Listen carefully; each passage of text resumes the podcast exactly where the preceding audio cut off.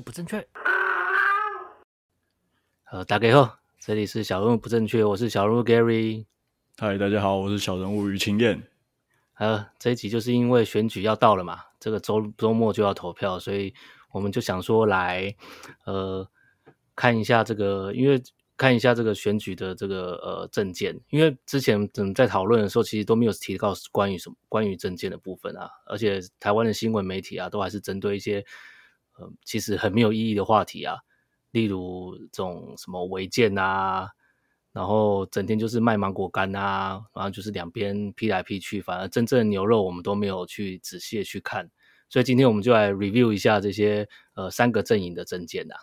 那我就偏偏就不是不讲这个飞弹发射，反正我不我觉得这个不会影响到大局啊。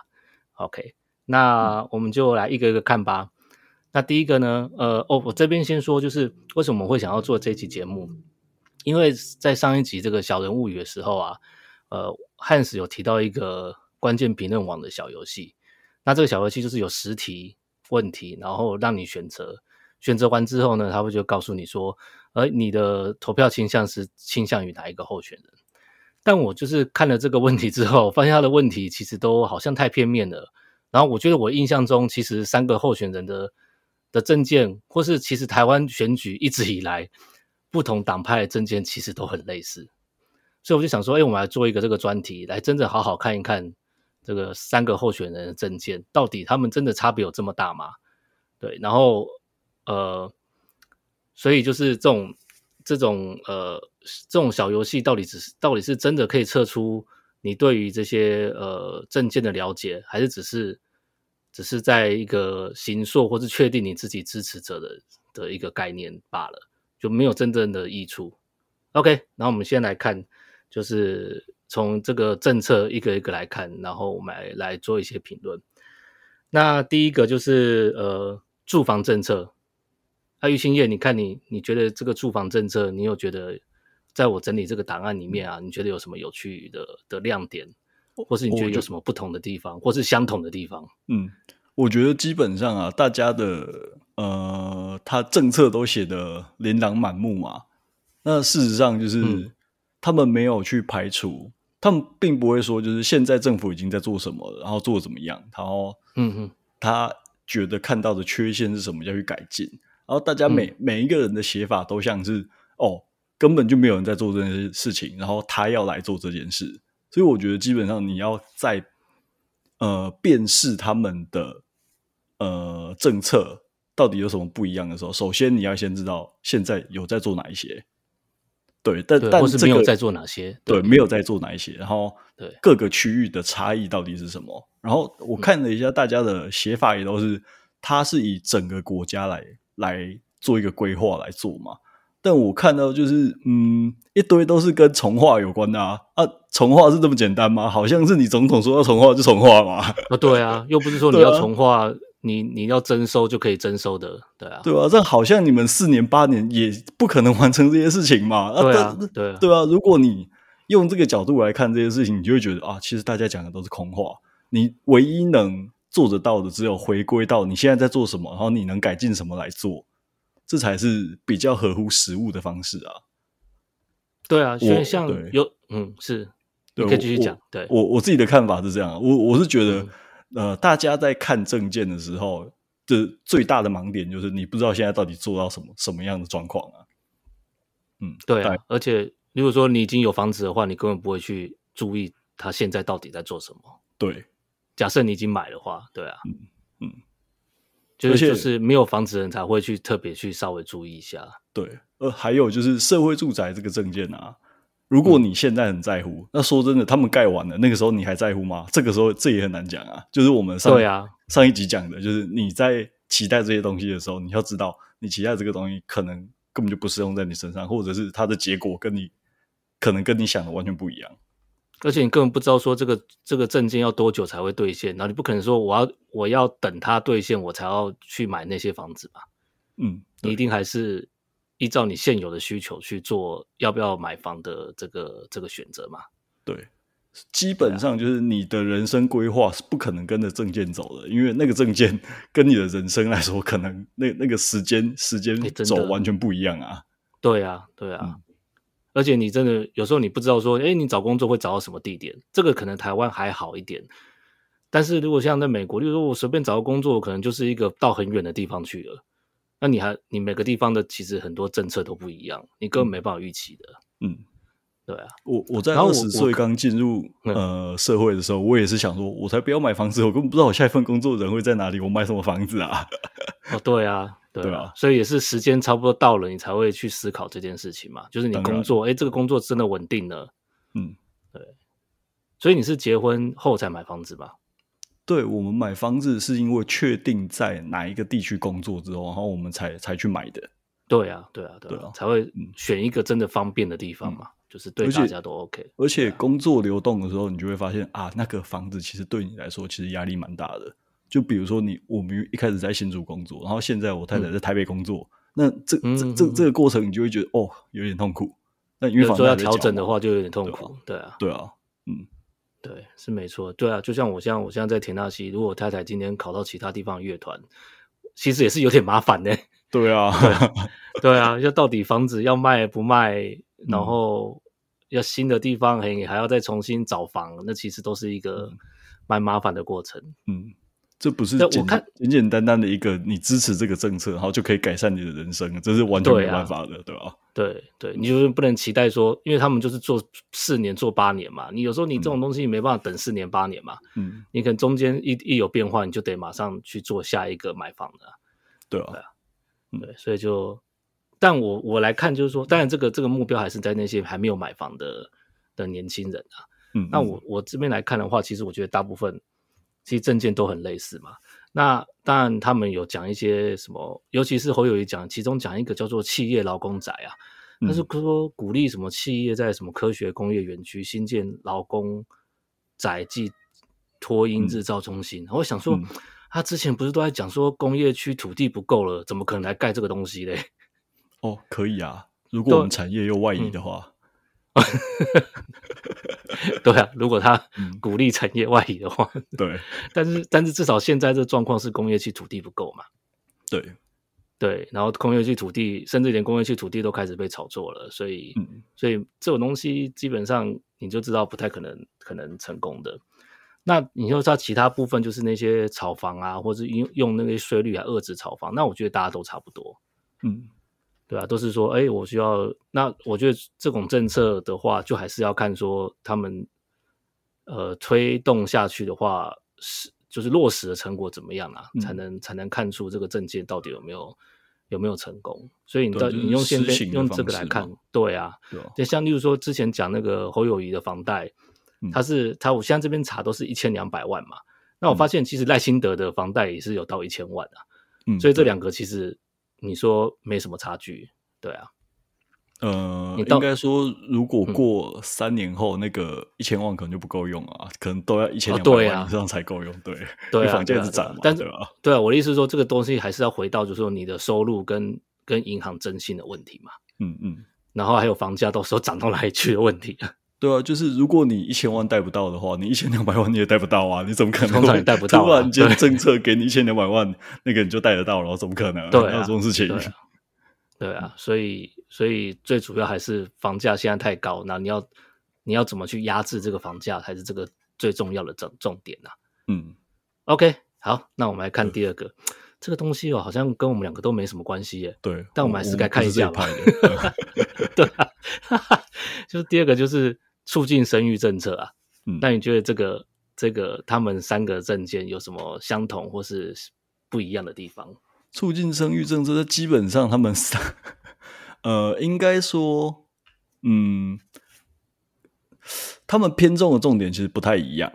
啊，嗯、我我先讲赖清德，他的政见偏.就比较偏向于现在现在正在执行的，就是你在每一个阶段，然后他的补助给你不一样。那但但我觉得蛮比较意外的是，哦，他知道零到二岁跟二到六岁家长的平均负担是不一样的。嗯嗯嗯，就是他他的、嗯、这这个看起来出来看得出来是比较细致的部分啊。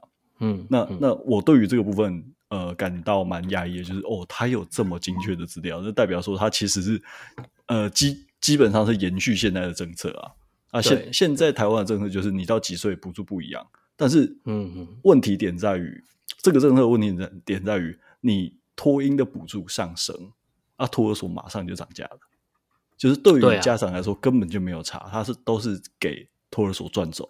那托儿所赚走，问题又在于他有没有去改善他的环境，或者是改善他的呃劳工，就是他的教师的对教师薪水有没有高，有没有提升啊？提升是怎么样？那这个部分赖清德有讲到嘛？就是公共化托育人员的起薪有涨，嗯，但问题就还是其实大部分公托没那么多啊，对啊，还有大部分的钱都是被业者赚走的，嗯，对，那。业者赚走，对于整个产业或者对于整个整个水准来说，有没有上升或有没有让大家安心，这是另外一件事嘛？那这是目前国家政策没有考虑到的部分，就是赖清德这个部分。对，那侯友宜对侯友谊跟那个柯文哲他们就提到就是取卵的部分嘛。哦，对啊，这这个这个真的跟呃很私人呐。嗯，但但这种补助，我我我。觉得有点奇怪，就是我我我会觉得它跟那个公公托的诶托育补助的涨价一样，你只要这个地方补助了，那也就是那个 诊所它会直接涨价啦。哦，对啊，对啊，这基本上都是一样的。诊所也是一样，对对，嗯，对，而且其实我对于重点不是应该让他们去冻卵吧？对啊，对。重点是要在希望他们年轻的时候就养得起小孩，嗯，但这件事情就是基本上全世界都办不到嘛。对啦，你知道国家在发展，基本上我其他的例子都是一样的。嗯嗯，对啊，你包括包括不只是说养得起养不起的问题，是年轻人可能就他就不太想养啊。对啊，对，那我我在看这个问题的时候，对啊对啊，我看这个问题的时候，我就有个就是你刚讲的地方，我很有感，就是那个业者也会跟着涨价嘛。嗯，但我觉得这个东西就变成说，你其实补助啊，你其实政府应该不是补助到个人，嗯，就是说呢，呃，你应该补助业者。我的我的意思就是说，你可以要求，也就是说业者两年内不能涨价，你才能拿到这些补助。嗯，我觉得这个是一个一个可行的的方式。嗯，对，就是说，就比如说一个。一个学生进来到毕业，然后 OK，他的都在这边完成，那我补助多少钱给你？我可以先给你一半的钱，你们如果没有讲涨价，我再给你一半的钱之类的。嗯嗯，对，或者类似，我觉得这是一，对啊，这是一个比较有有对，因为因为你有没有涨价，你可以审查嘛，嗯，你可以可以要求嘛，对，那有没有这个这个人力又是一回事，但是我觉得这是一个一个方式。就说才不会变成说永远都是一补助，然后业者就涨价。嗯嗯，对我，然后第二个就是说，我觉得这个台湾好为什么都不不去开放这个所谓呃代理孕母啊？你有 我研究吗？我完全没有研究这件事情，完全没有研究吗？对，但我知道有人会说，就是变成说把这个子宫去工具化啦，就把人当做一个工具。他们有些人会认为说这个东西不太好。嗯，但因为我之前啊，就听另外一个就是两个 gay 爸爸那个节目，就是财富自由。那我我很喜欢他们，嗯、因为他们很会做菜，什么他们的 YouTube 也很好看。嗯、那他们就是在在美国花了好几十万美金哦，然后才、嗯、才就是呃孕育出他们现在这个小孩。嗯，但我觉得说这哇，这是一个非常大的商机耶。嗯，当然、啊，因为他他在北美不就是。对啊，对啊，北美现在台湾都是要去北美啊，对啊，对啊，对啊，所以这个东西台湾医疗水准其实这么好，我们一定可以做出一个很有效的，而且很健康、很完善的一个制度来来做这件事情。那为什么政府不做？这个我真的有点疑惑。而且 关于这点，我觉得这个要放大一点来看啊。说实在的，呃，女性在怀孕这段期间，她受到的怎么讲压力是蛮大的。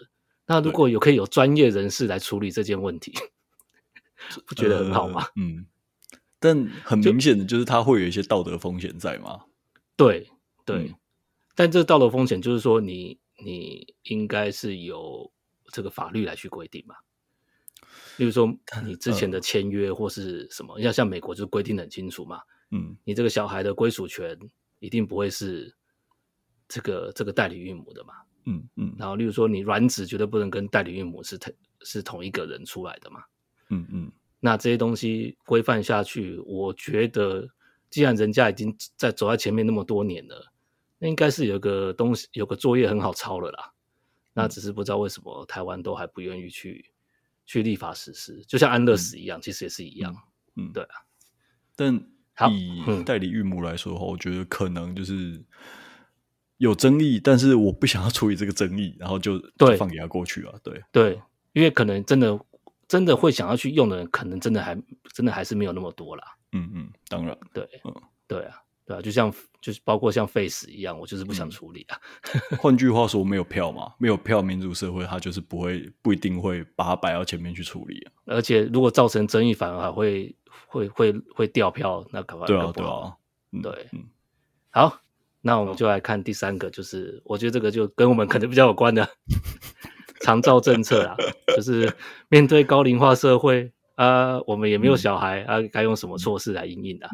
那这边你看了之后，你觉得有什么感觉？我我我看了，嗯，基本上啊，我我对于那个应该是侯友宜的这个啦，就是他说支持照顾者经济减压力这件事情啊，嗯嗯、呃，很明显他他一定没有遇过真正在做。照顾的人啊，嗯、就是照顾房，因为我曾经、嗯、就我妈妈曾经住院嘛，嗯、然后我跟我姐姐轮流照顾，嗯、然后这件事情其实痛苦的是在你台湾的观念，就是你没有办法，你一定要有自己的子女去照顾，然后你要请专业的照顾，其实第一个是道德上，第二个是不容易找到，然后第三个才会到经济，哦、最后一个才会到经济。嗯哼，对。所以通常都会是有家里，就是一个家族里面的经济弱势者去照顾，嗯，因为你薪水最低嘛，你去啊，或者是有一些就是直接找家庭主妇去嘛，啊，啊，家庭主妇你又要照顾家里，然后你要照顾在家里失能的长辈，但就是台湾的台湾的状况就是这样，然后你没有办法去改变这件事情的话，那就是第一个是劳动力的减失，因为的确就是有很多家庭主妇。在家里照顾长者，然后又要照顾家庭，嗯哼，然后你给说的，你给他每天每个月五千块没有用啦，嗯，对啊，给他五千块，嗯、那只是对啊，他稍微经济压力减轻，可是他的人生还是受到很大的影响。对，他的人生黄金时期，他就没有办法去工作了，他没有办法发展更长远的技能，嗯、然后等到这个长者过世之后，他可能自己本身也五六十岁了，你要在他。再再让他进入职场嘛，根本不可能啊！然后他就会变成劳动力丧失的那一群人，啊、然后永远都只能靠别人去用经济上给他支持。嗯，他们我这三个人都没有考虑到这件事情啊。嗯嗯，对，所以你觉得这个是嗯文化上的的问题吗？这个是文化上，还有长期资源上的不够。第一个长期资源上就是外籍看护，然后台台籍看护，嗯嗯，就是从业人员不够多，嗯，因为像之前在疫情的时候，台湾是你找不到台籍看护，你也找不到外籍看护，因为根本没有人敢做，对，所以有很多是医院帮忙找看护，一个看护要顾整间病房的人哦，或者是两三个看护要顾五六个病房的人，那个人人数的压力其实就已经超级超级大了，但是不够，对，不够。人真的不够，从业的人真的不够。那从业的人不够，就是大家也不重视照护者的呃薪资嘛。嗯嗯嗯，对，啊，对，他就是属于很劳力很密集，然后其实专业度很高的一种工作，但但而且要待命的工作，对对，其实基本上不只是待命，就是二十四小时。对啊，对，嗯，但他们的政策跟这些都完全没有关系。我看不到任何一个人可以改善这种状况，嗯、但我也不知道真的改善状况会，嗯、真的改善方案会是什么。但我还是看不到希望嗯嗯嗯嗯。哎、欸，这样讲一讲，我，我们是不是完蛋了？完蛋了，完蛋了，完蛋了。对，所以安乐死很重要。对，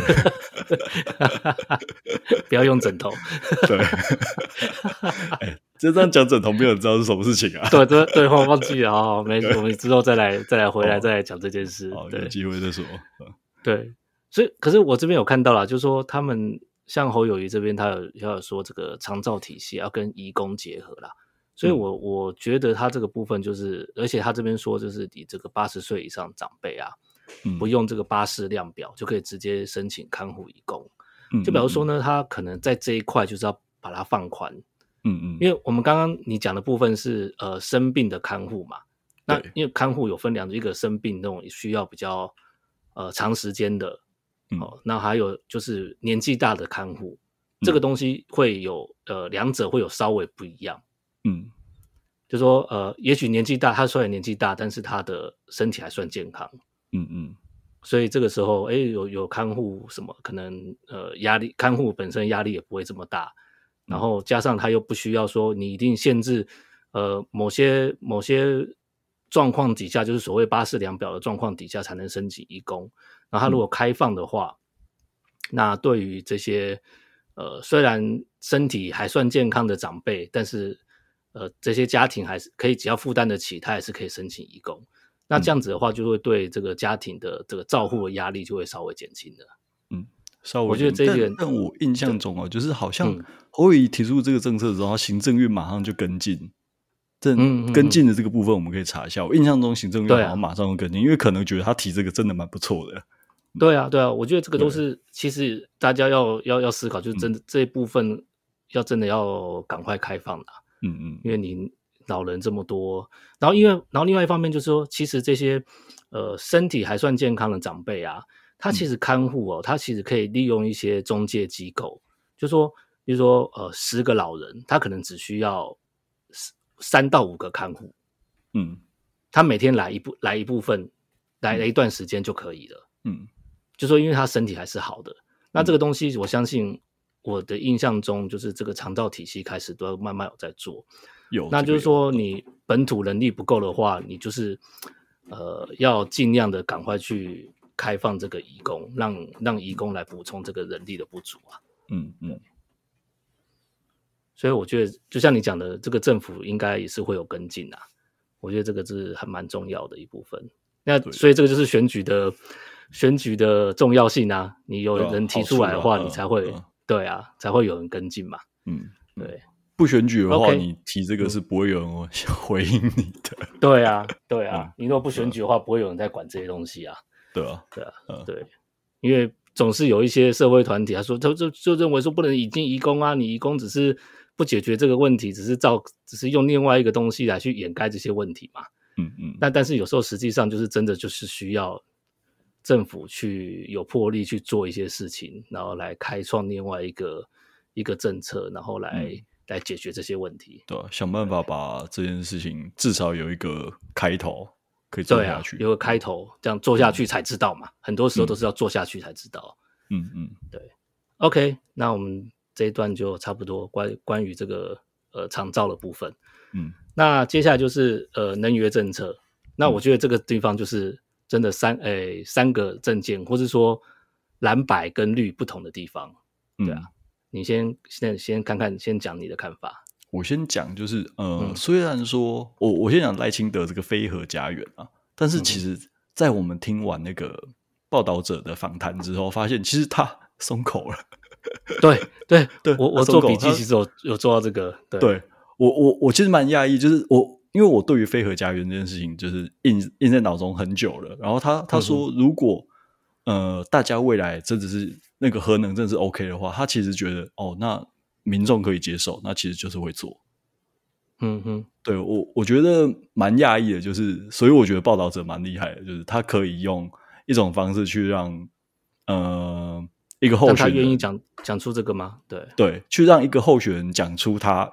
呃，违背他原本之前提出来政策的这个这这件事情，我觉得报道者真的很厉害啊。嗯，而且这个是民进党的神主牌，对他松口了。嗯，对对。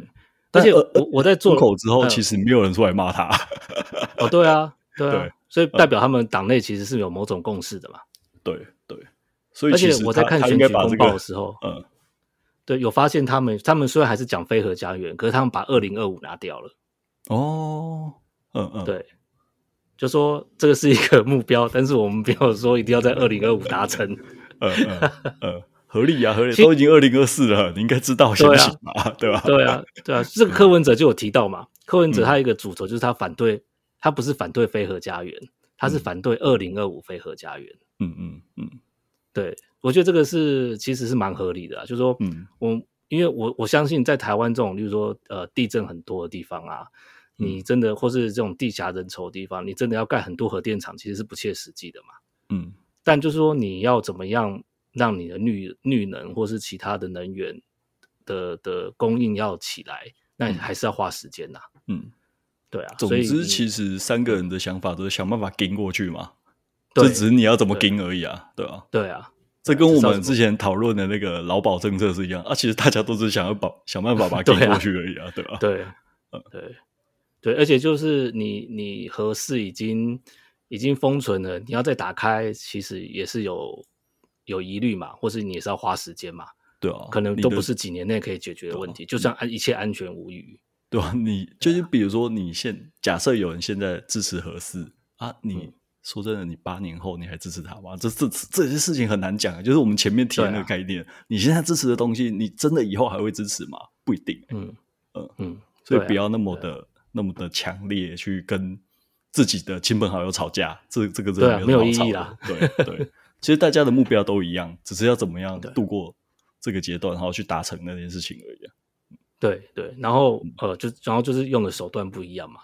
那我个人是觉得啦，我觉得呃，舞美还是比所谓的非核重要啦。嗯，对，因为无煤煤烧煤对于呃，包括温室效应，包括嗯人的健康以及影响都还是很大。悬浮。那这个东西的确，嗯，你说。呃，用发生危害的几率来看的话，那好像 煤炭还是一个比较不好的东西，至少在、嗯、在我们现在的这个这个整个世界绿能发展的概念底下嘛。嗯，那我觉得这个就是，不过这个已经怎么讲？这个政策已经确定了啦。就像我们刚刚讲的，你要重启核四，你要可能也要花个四年八年，嗯，才有办法真的商商转嘛。嗯。所以这个东西，你到时候，哎，说不定四年，你现在决定要重启了，啊，问题可能四年后，哎，台湾的什么，呃，绿电就够啦，或是其他的电就够啦，嗯、那、嗯、或是台积电就搬走啦。或者台湾产业又外移啦，然后就没有、啊、就不需要电了，有缺电的啊，对啊，那就怎么办？那你的呃合适就继续在那边，啊、然后大家又要继续吵下去啊。核四占了我们发电十趴，那你停不停？这这这就又是因为有问题嘛，对吧？然后合适成本太低，核能成本、嗯、那个发电成本比较低，就影响到绿能绿能的发展那个发展嘛，这都是有可能。所以这个东西真的是仔细看了之后，还是才是发现说它的一些。互相影响的的的的因素就是非常细致的，没有那么简单。说我就是要核能，嗯、或就是不要核能。嗯，对啊，对啊，不要在这个时间点，然后就说你一定要怎么样做到这件事情。其实没有那么简单呐、啊。就算这三个候选人应该也知道他自己提出来归提出来，但是还是边做边看嘛。对啊，对啊，还是要看看当下的的呃产业，然后预估的产业状况会是怎么样。对啊。OK，然后这就是关于能源政策的部分了。嗯，然后接下来就是呃国安政策。那这其实我们也都当完兵的啦。你你应该也除役了吧？除役除役是几年除役啊？好像三十六岁。三十六哦，厨艺了哦，厨艺嘞。对啊，厨艺嘞。这打仗这件事跟你没关的、啊。对，不是啊，不用。就是如果真的要打仗，我还不是得上，这跟我厨不厨艺有关系，我没有差。哦，对了，还是有关系的，但是对吧？但是没办法把你抓去当兵的就对了。当兵的时候就没有战力了，现在现啊现在也不一定也比较有战力啊。对啊，这第五个我们就在讲国安政策啊，就关于兵役制度的东西啊。嗯、其实我这边就我就没有去整理它的细部的的、嗯、的呃所谓的那个政策的细节了，因为我觉得这个都是已经是最基本的，就是三个阵营的分分歧了。就像侯友谊讲说。如果两岸能和平，将兵役缩短为四个月，它前提是两岸如果能和平哦。嗯，对啊。所以如果你要怎么定义？对，假设美国给他压力，我相信美国一定会给给，不管是谁执政都会给他压力的。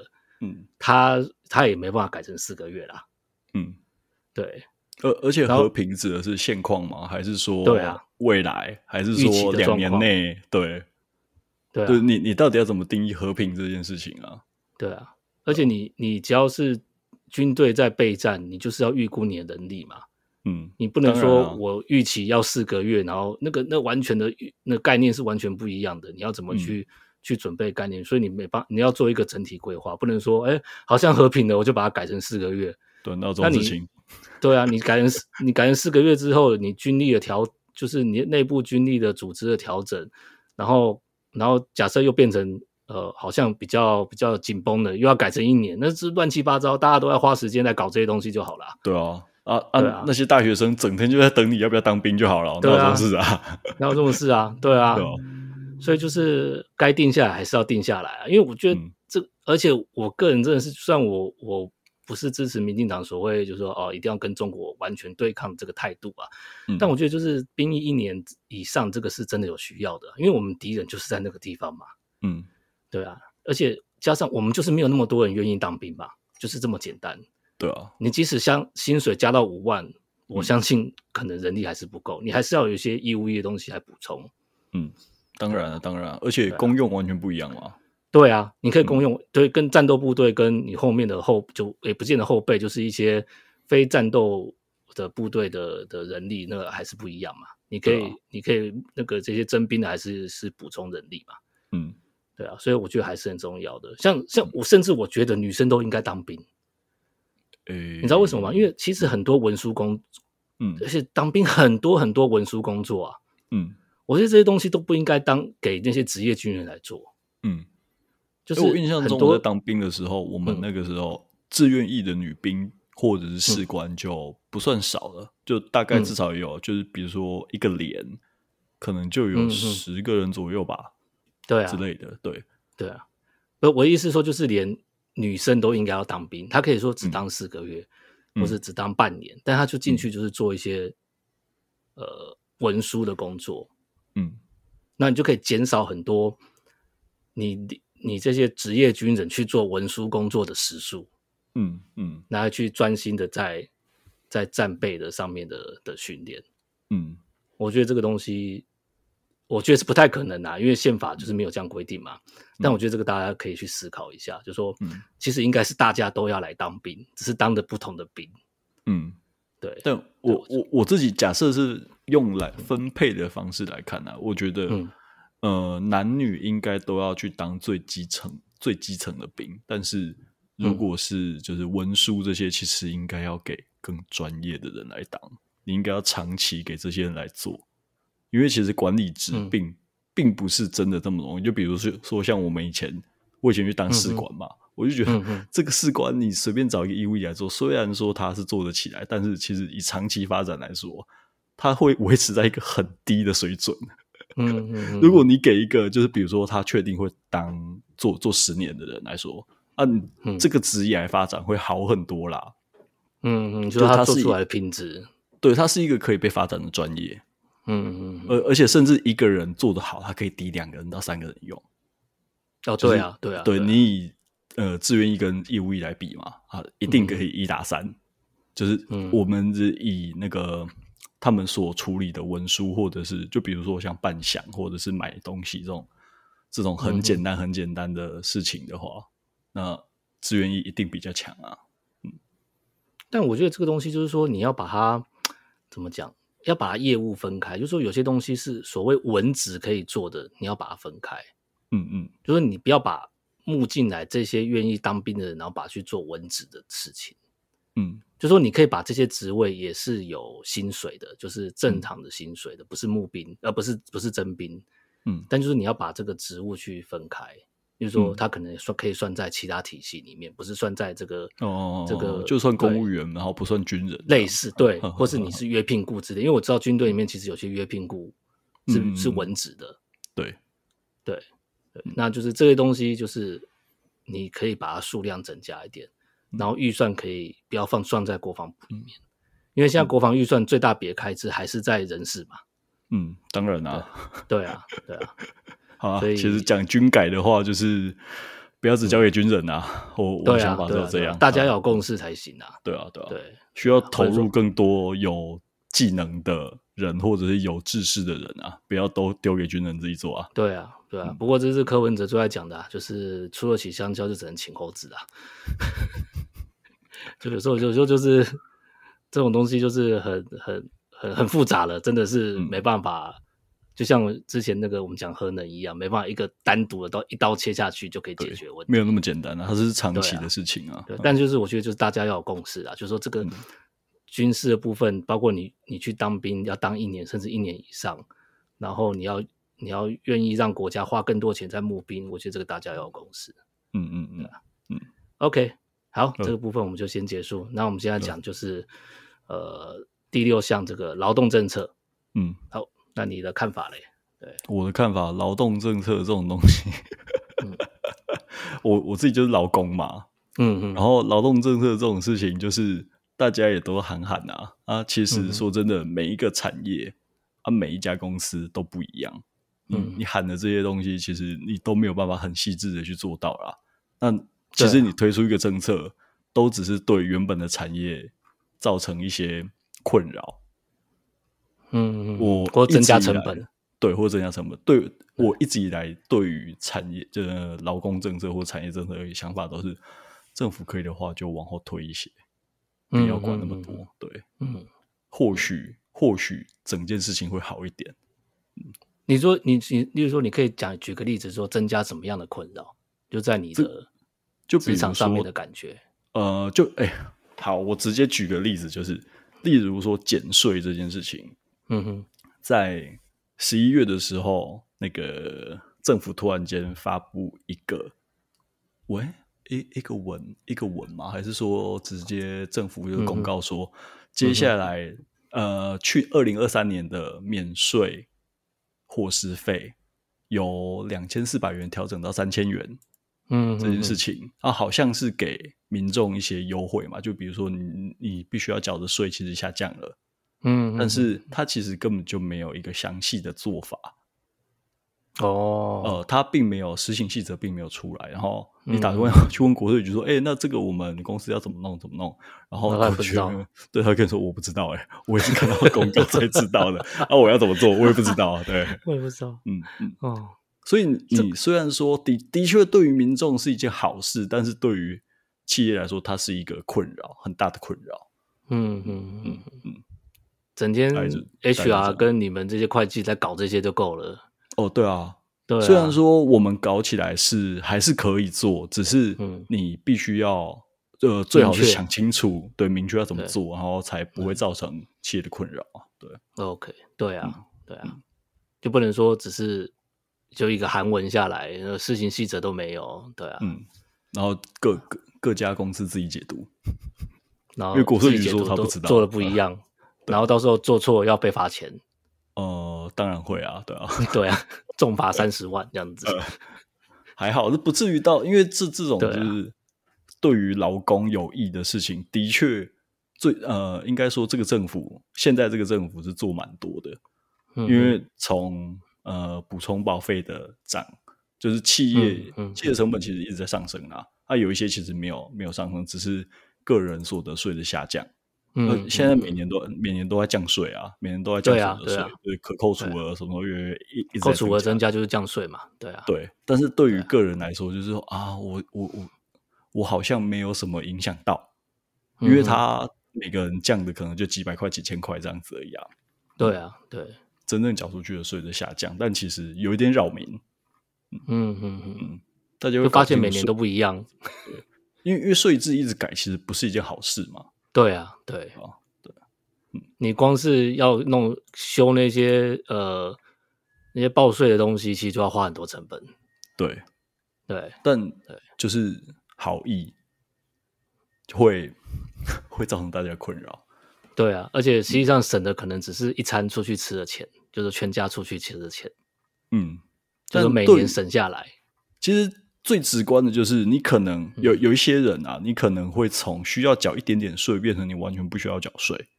对他们来说，可能是最有感的。对对对，对，就在但对我来说，对我我我跟我太太都已经超过那个边缘很远了嘛，嗯、所以我们会觉得说，哦哦哦，这样我每年都真的都不知道我要缴多少税啊。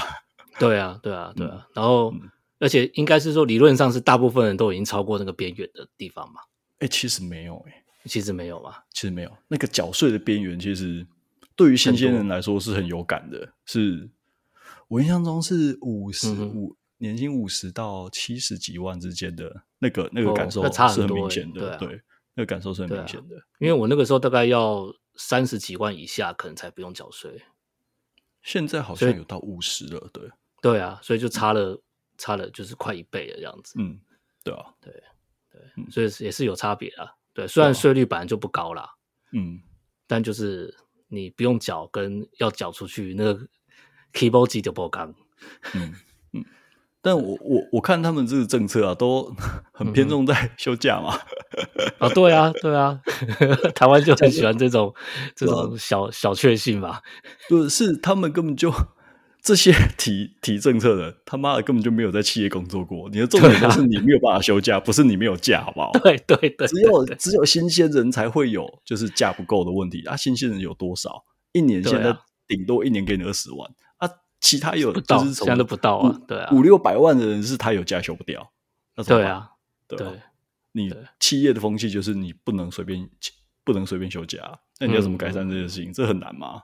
很难，是整个文化的东西，对啊，对啊，嗯，对，真的真的那个增加休假天数，真的你到时候也是休不掉，对对啊，对，我这边看了，其实我觉得，呃，我觉得比较比较。我觉得比较赞赏反而是柯文哲这个部分。嗯，我觉得柯文哲虽然这个人哦，我实在是很不喜欢他，我也觉得他不会是一个好的总统，我也不会选他。嗯，但是他在讲这些政策的时候，我觉得他有常常都有点到这个点呐。例如说，就是例如说他他讲他这个劳工政策部分，他就很明确讲说，他就是要开放移工嘛。嗯，就包括包包括制造业，包括看护，包括农业。他就是要开放移工，他不管你劳工团体在怎么讲，嗯，那我觉得这就是一个，嗯，一个政治人物应该要有态度啦。就说你，你其实台湾就是真的有缺乏人力啊，嗯，那那你有些产业就是你你加了钱，你还是没有人来做嘛。虽然网络上都会说、嗯、啊，就是你加的钱不够多啊，问题是他就是没办法加那么多钱啊，对啊，他就没有那么多钱可以给你加，对啊，就是没有那么多钱啊，嗯、啊，你又要东西不涨价，我们都之前都提过嘛，嗯，他人力成本他就没办法把它增加嘛，啊，你如果今天你买一个乖乖，现在乖乖一包多少钱？嗯，很久没买了，没很久没买了，对对啊，好不管，反正假设二十块，你要变成三十块，嗯，然后他才有办法去加员工的薪水。嗯，那那你要嘛，对不对？对啊，嗯、就是说这个东西就是我们之前在汉时节目里面讲的，说你要想说这个政策在实施之前会会后面的影响，就是要真的要这个整个整个综合评估的。然后台湾就是真的移工就是缺乏，而且这个移工是甚至是呃全世界都在抢的，因为因为这些所谓的东亚东南亚国家，他们自己的产业在发展啊，嗯嗯。你像我记得什么印尼，啊、印尼不好说要几年内就要就要不输出移工，那时候台湾不知道怎么办呢？哦，对啊，对啊，对啊，对啊，你这看护要怎么办？对啊，所以我觉得这个东西就是说你要呃早点开始规划，不管是你要引进呃印度的或是其他国家的，我觉得都要早点规划，不能说真的人力已经不够，问题发生你才来规划，那个时候都已经晚了。就是说除了你国内的劳动力没办法补充之外，你你甚至在这个呃呃引进渠道的确立，你都输别人一步，那你就会可能要花更多成本去做，嗯，对吧？你还不如你现在就开始做，那你少量的引进，那你把这个渠道维持住，你以后真的需要的时候，你就有办法把这个人力引进的这个这个呃限制放宽，嗯，我觉得这个是在可预期的将来是，我觉得台湾产业一定有需要的啦，嗯嗯，对啊，那。你刚才讲到柯文哲，就是他可以看到一些，就是产业的一些点，嗯、他是提出的方式，可能是他敢可以解决的。我对他敢提，他敢提。但我我我觉得我一直觉得他少的东西是，嗯，他没有凝聚共识的能力，他没有办法说服别人。他可以用，哦对，啊、对问题就是你政治人物不是只有提出，你要想办法卖、啊、卖掉卖卖出去你的想法嘛，让让别人接受。嗯、但是他、嗯、他他给人的形象就是我比你聪明，所以你要听我的。对，可是这这样子是想说服谁？这样是没有用的，好吗？没办法的、啊。对对啊，对对，我们就举一个例子嘛，就是对啊。呃、嗯，在我们的理智上知道，OK，你讲的可能是对的，但是。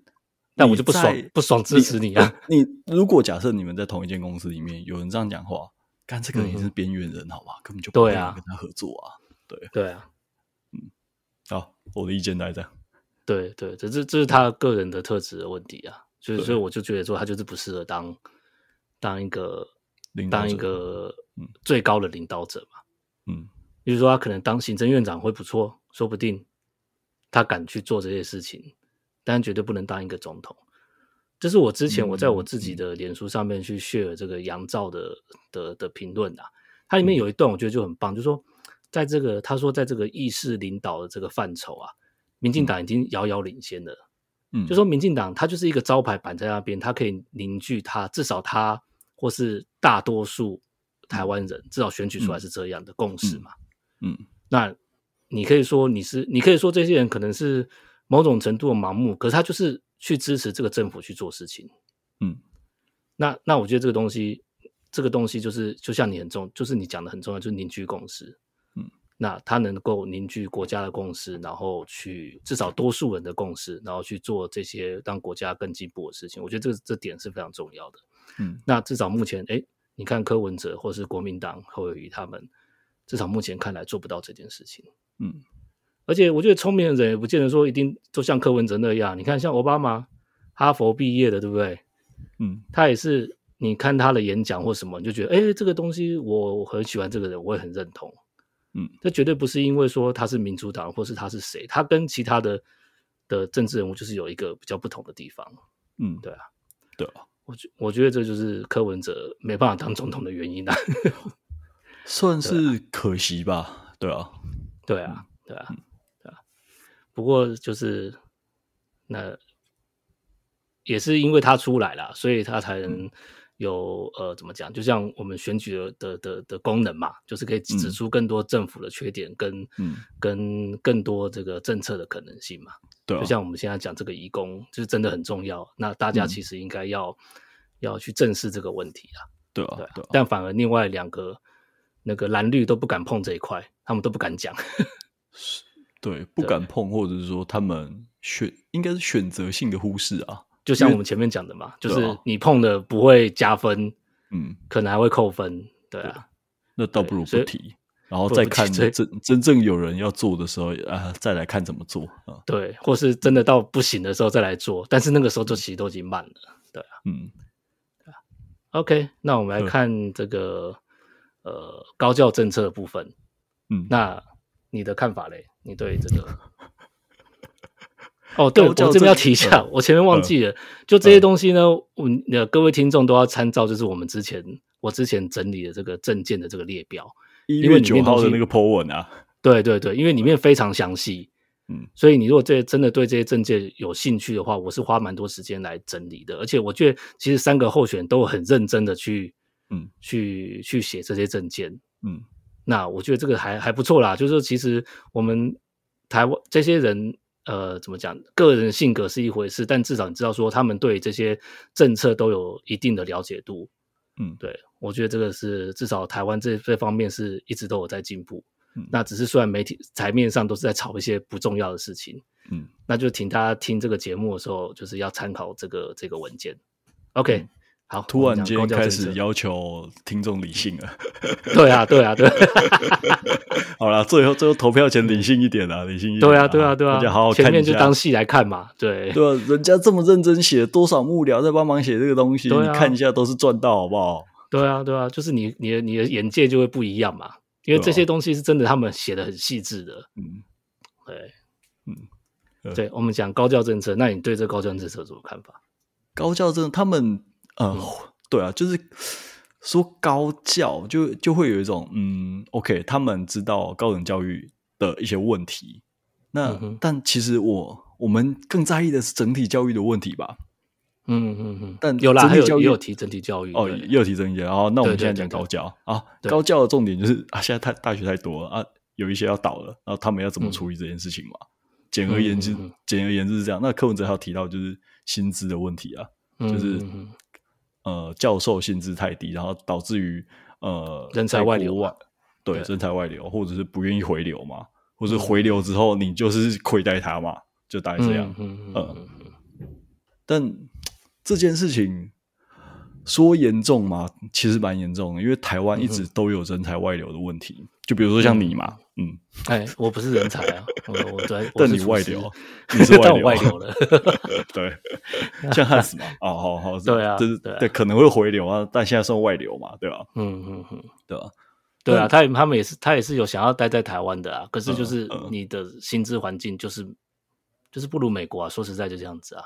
而且还有就是机会啊啊，国外的机会比较多。啊、那对，对，对，如果你在国外获取一些经验，那汉斯的想法都是，如果他在国外获取经获取经验，他会想办法带回台湾嘛，嗯、就是他能做的事情。但不是每个人都这么想的。啊，有些人就是可能不会回来的，不见得有那个位置啊，一个萝卜一个坑啊，嗯、对啊，对啊，对啊。但只有薪资就可以解决吗？我我我觉得不一定啊，因为毕竟。嗯。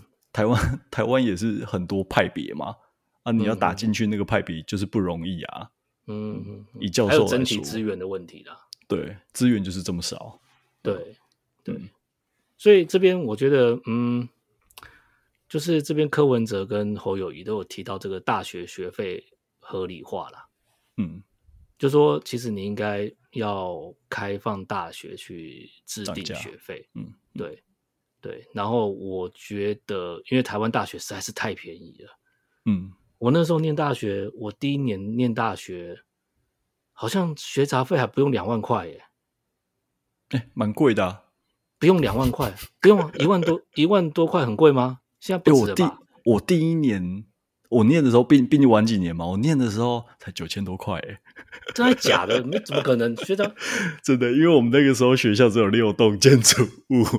你台北大学吗？我 对啊，真的有这么便宜啊？对，只有九千多块，没有五位数哦。是哦，对，我觉得我一万多块已经很便宜，而且我妈是是公务员，是老师，还有补助。嗯。这是超便宜的，便宜到就是你觉得哦，我被当掉没有关系的那种感觉。所以应该要贵一点，学生才会好好念书。依照台湾人的个性，但也未必啊。对啦，对，因为反正是爸妈付钱嘛，对不对？对啊，又不像美国，他们自己要去去去办学贷的。对啊，对啊，他们的风气就不一定你马上要去念大学嘛，你可以先赚钱然后再去念，可以先赚钱啊，或是反正就是风气不一样。对，嗯嗯。所以我觉得就是这个地方是大家真的要考虑，说你大学学费应该要适当的涨价，然后而且我涨价不是说那种涨几百块哦，可能嗯，你你持续就是要回到一个合理的标准，嗯嗯，对，因为当然你这个东西可以用嗯，可以用政府的补助来解决嘛，就是学生的负担嘛，嗯，嗯，那那但而且而且我觉得这个学生的负担这个要真的要排付啦。嗯，而且你看，现在台湾现在问题就是说，好的小朋友都是进公立大学啊。哦，对啊，对啊，呃，家家里比较好，然后都进公立大学，我这这是真的是有点荒谬的事情啊。这就是考试，台湾的考试制度就是这样子啊。如果你考得好，嗯、那你就是可以获取更多的社会资源嘛。对啊，啊对，但是你获取更多的社会资源，其实你在整个社会上，你所负担的那叫什么？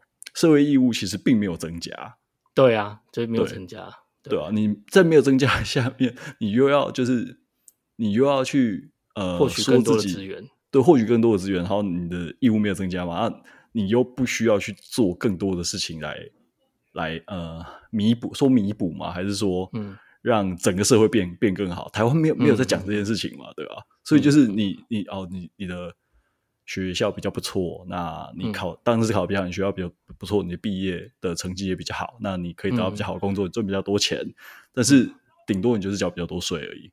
对啊，对啊。对，但是你做什么事情，其实呃，政府还是投注，政府的资源还是都在你身上了。对，不止不止政府资源、社会资源，其实还有一些社会的看法，对你的评价也是比较高的。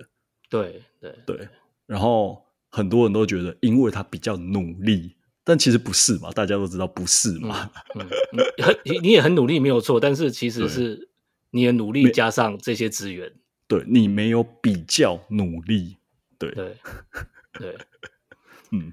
因为像突突然间有点半夜，我有点 愤世嫉俗。因为在美国，就是很明显，就是他会有公立学校嘛，其实公立学校也都很好，嗯，然后，然后，但是他最好的几乎都还是私立学校嘛，嗯，或是几个比较特定的公立学校。嗯，那那些公立学校其实学费也不会真的多便宜啊，嗯，对啊，所以你要到高教到一定的水准，就是还是你要有。投入一定的的资源呐、啊，然后我觉得我忘记是哪一个人在评论说说哦，其实现在台湾高教问题，呃呃，不光是说资源的问题啊，就是说你的人才培养的、嗯、的有失衡，嗯，就是说你需要人才其实反而不够，嗯，然后不需要的人才反而很多，这种这有点就是在炒。炒科系的问题，我们就先跳过啦。嗯嗯，嗯，嗯，但就是实际上，如果你把呃高教就是放在一个产业的的角度来看，就是就是会有这个问题嘛。嗯嗯，对啊对啊。但是呃嗯，我可以用我自己的呃说专业嘛，其实也不是我商学院毕业的嘛。那我的看法就是，你涨价之后，你钱要能用去哪里？你有规划？对啊，对啊，对。如果你没有这个规划的话，你就直接跟人家说要涨价，是没有人会买单的。嗯嗯嗯，你品质没有提高吗？对，不只是品质，那当然你最理想就是你所有的涨价都可以马上反映到你的呃论文品质、你的教授的水准，然后你学生的生活环境，那、不可能嘛？那、如果你先涨一百块，那你一百块会先用在哪里？如果你没有这个规划的话，你在一般私人企业，你就是不可能拿到这个预算，好吗？对啊，你不是说你学校想要涨。涨价，然后大家就一定要买单。如果你没有提出任何任何的计划，嗯，鬼才会付钱给你啊！对啊，就就民众一定会反弹嘛。对啊，如果你这样就想拿钱的话，你根本是公务员过太爽，好不好？你伸手就可以拿到预算啊，那、嗯、多事情。对啊，就对啊，就像就是说，呃，你他现在是说涨价的话，是希望说一部分就是到教授的薪水嘛。嗯嗯。嗯，对啊，但就是说，你这个教授薪水，他一定是有一个分等级嘛，就是不是每个教授都加 对、啊、加薪嘛，大家集体加薪，对吧、啊？对，不不可能齐头是平等啊，就是你一定要设计出一个、嗯、一个一个机制出来、嗯，让某些比较有价值的教授对，然后加到薪，或是又又去聘请更有利。价值 对对，这就是制度设计的问题，就是说不是那么简单的。所以，我们讲到现在，好像每个题目都是，这不是这么简单的。对，这真的不是你用什么两点三点，你就可以改善所有的事情，根本就不是，因为社会就不是这样子运作的。对对，但就是可以让让你们去，让大家听众去思考，说我们这些东西应该应该大家去去关注、嗯，而不是只有违建、嗯，不是只有什么九二共识这种垃圾这样。嗯嗯，对，一个是到底是不是违建，一个是到底有没有公司啊、哦，就这样。对啊，对啊，这这是这是超没意义，整天就吵这个东西、呃呃。然后最后一个就是我其实没有写在这个我们整理的文章啦，但是我写在我大纲，就里面写写、嗯、我我讲这个国家定位的问题。嗯，对，因为我觉得这有趣的东西哦，我看那个选举公报啊，嗯，民进党的选举公报居然已经出现了不止一次中华民国、欸，哎。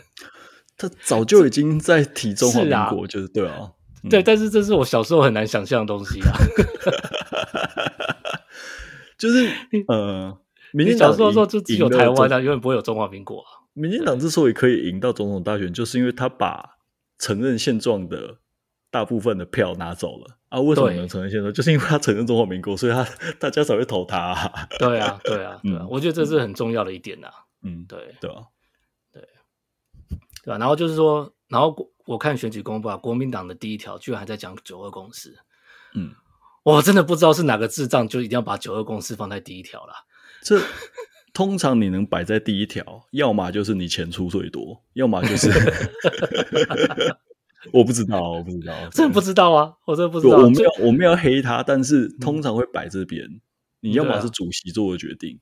要么就是、嗯、就是你最董事长啊，出出钱出出最多那个人做的决定嘛，对吧、啊？我觉得这就是整个文化的 党内文化的问题，你知道吗？会导致没有人敢说真话、啊。对啊，但是我嗯，我真的很不想这么看国民党。嗯，对我我我一直觉得国民党还有一点这样子啊。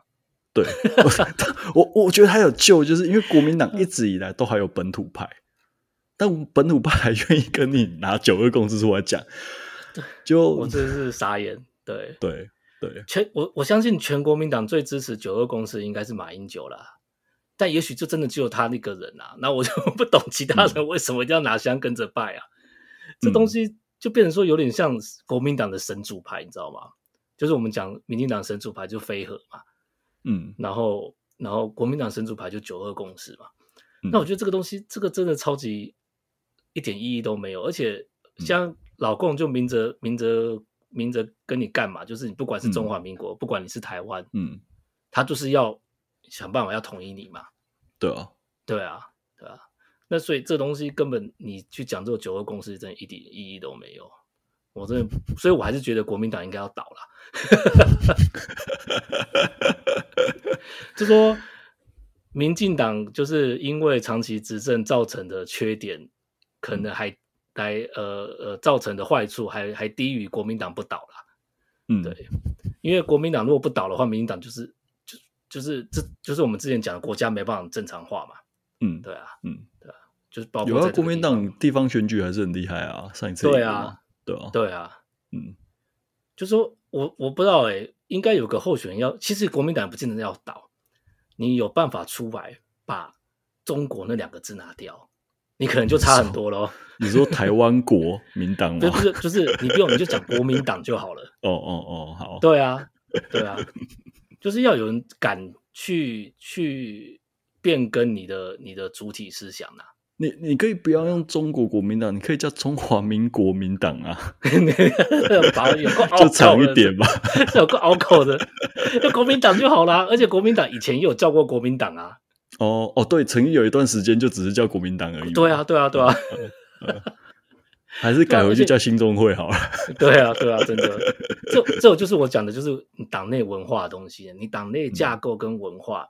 然后你包括这些、嗯、呃所谓党代表或者基层的人，嗯，他都已经被某一种思想去去同化了，所以我才会导致，就是他他没有那种内内部、嗯、内造化的的、嗯、的机制啊，嗯，对。但其实其实我我一直很想讨论这件事情，就是他为什么可以遗传？不，他为什么可以传承？因为还在执政啊。我我我是说九二共识这件事情，为什么他们有办法传承？我这我这我真不知道哎。他对于选举已经没有帮助了，为什么他还可以继续传承下去？为什么？而且中国也虽然讲九二共识，也不是我他国民党九二共识啊。啊，对，不是啊。对啊，对啊，对啊。所以还是他们就是入党还是要背那个背一些教条？我是没有啦，我是没有啦，我就只是缴两百块党费而已啦。哦，我也是为了我的薪水去缴这个党费的嘛。这样算是回这个那个他的是有党政的哦。对，但我对对啊，其实他们对我们其实没有什么什么所谓的思想教育或什么啊。嗯，但我就不懂为什么这个东西会就像你讲的，为什么会一直继承下来？大家好像把这个东西当做很重要，我我真的不太理解。对啊，嗯，就是，也许这个就是政党吧，就像就像民进党飞核一样，但是民进党就是他也许嘴巴上不讲，他内部改的是会比较快。嗯嗯嗯，对，所以看起来赖清德已经把就是他是一个愿意稍微做，至少目前看他是一个稍微愿意做修改的人。对啊，对对，嗯，我觉得这个东西是合理的啦。嗯，对啊，这也代表一个就是他政讲实在就是这个政党比较进步嘛。嗯。跟跟国民党相较起来嘛，而且他连一个连一个对选举没用的九二共识你都不肯改了，我怎么能期待你其他愿意改？对，我怎么能期待你愿意把我的需求听进去？对啊，对啊，对啊，对啊，这东西也是这个想法也是跟你这样做节目之后，我才突然蹦出来的。对啊，的确是这个样子。嗯，对啊。好了，那我们就把所有的结语嘞。哎，什么东西结语？你有一个结语啊？你不是有一个东西要讲？等一下，等一下。对啊，哦，对，结语很重要。这其其实其实我们在做这个节目的的发想，就是因为这个呃关键评论网这个小游戏嘛。那大家在群组里面有看到、嗯、啊，因为我这个一看一一我们一看这个游戏就觉得说这个游戏包括包括群组里面的的的人都觉得这个游戏其实很不精确啊。嗯，就明明其实很多政策三个人都有提，然后他就硬要分成三个。嗯嗯，那然后大家会说，哎、欸，我是支持赖清德，我是支持谁谁谁这样子，嗯、你是谁谁谁这样子。嗯，那我觉得这个就是一个台湾这个懒人包文化。嗯，但我觉得这个懒人包文化虽然之前几年前呃还在国民党执政的时候很流行嘛，那也是民进党带起来的嘛。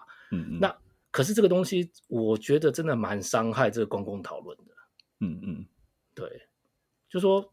呃呃，其实，在政党里面很很很注重，就是说，呃，你政策论述，然后包括你的原因，包括你之后要怎么走。但是这种懒人包文化出来哈，到越到后面越演变，就是一个选举的工具而已。嗯嗯，对。所以我觉得这个东西，呃，虽然很难打破，但是我们还是要，既然是做节目，我们也没有其他包袱，我们就是要尽量去去打破这个懒人包文化。我们就是要复杂化，对对对，我们要把东西复杂化。嗯，其实人类发展就是要尽量复杂，也不是尽量复杂化，你是理论上是要越来越复杂嘛。